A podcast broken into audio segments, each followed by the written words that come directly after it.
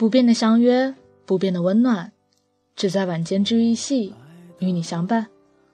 我是洛洛，电台 QQ 群、新浪微博和本期背景音乐，请关注电台主页。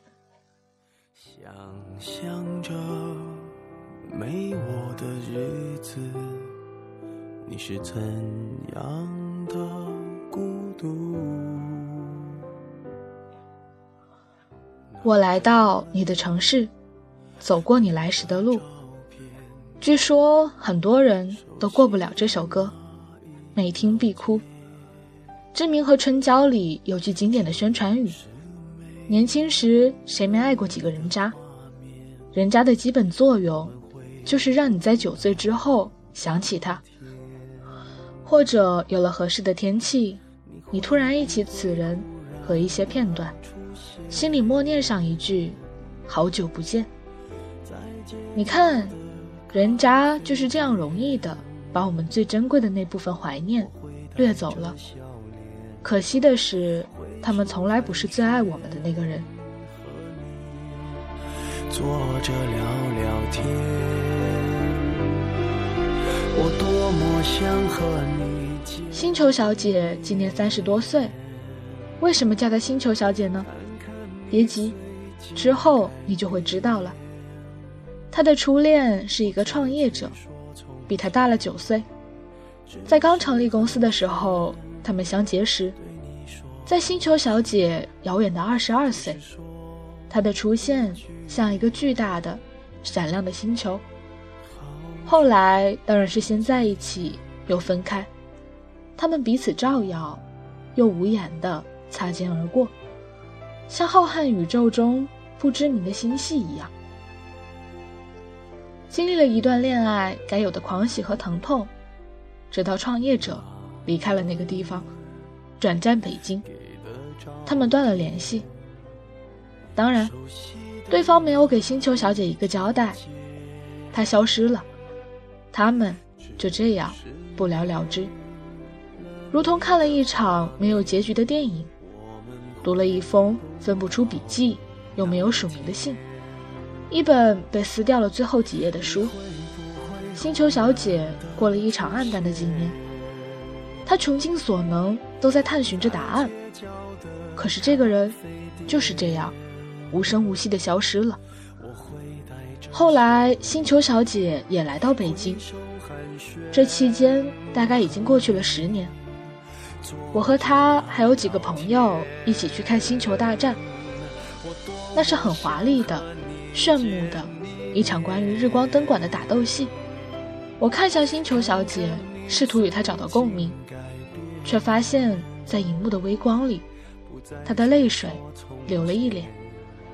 看《星球大战》也要哭成这样吗？难道是被黑武士感动了？我的天哪！出来电影院之后。他告诉我，在我们的前排，他十年未见的创业者先生，还有创业者殷勤对待的，脖子细长的像鹅一样的，吃爆米花也像鹅一样的现在的女朋友。在此更早以前，星球小姐偷偷的来过北京，她站在创业者先生的写字楼下，坐在创业者先生楼下的餐厅，默默吃饭。他却走他走过的路，来到他生活的城市，耗尽所有的能量，却未能见上他一面。意外的是，在这个黑暗的船舰，在宇宙横飞的电影院里，他们的事情完成了一次的交割。星球小姐并没有在当时叫住他，后来的故事发展就很成人了。他竟然阴差阳错的被创业者先生联系上了。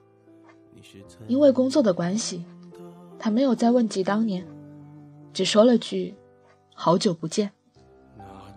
而那个具体的片段，并没有被星球小姐过分详尽的描述，她只说那天的饭特别难吃，而谈论的商务工作又实在过于枯燥和冗长。对方像一个全新出现的陌生人，仔细看他的脸，已经有几分陌生。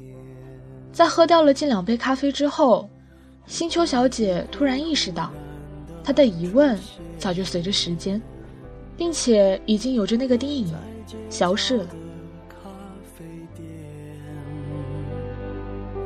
我会带着笑脸挥手寒暄。我的另一个朋友和前任住在同一个小区，他们有同一家会所的健身卡，工作也在相邻的写字楼，都喜欢去同一个咖啡店，可他们再也没有相遇。有一天，他们同时发微博说要去健身，可是，在同一时段的同一个健身房里，他们还是没有相遇。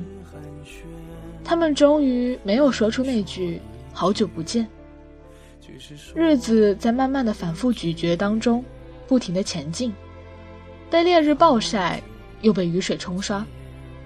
他们终于消失在彼此的生活中，似乎又有什么精准的设计，让他们不再有交集，哪怕只是在路上的一次重逢，都没有过。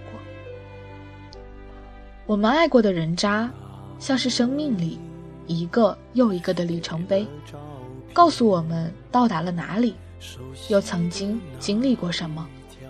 那些无法面对的，其实根本早就已经过去了。就像喝过的中药，当日那么苦，却对日后有效。剩下的渣，就慢慢的倒掉吧。所以少唱好久不见吧，不如不见，当做纪念。在街角的咖啡店，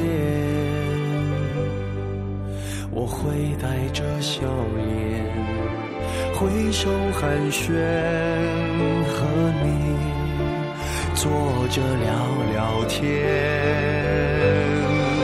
我多么想和你见一面。少唱好久不见，容颜一老，时光一散。希望每一位长颈鹿都能记得，晚间治愈系会一直在这里，伴你温暖入梦乡。感谢你的收听，我是洛洛，晚安，好梦，吃月亮的长颈鹿们。好久不见。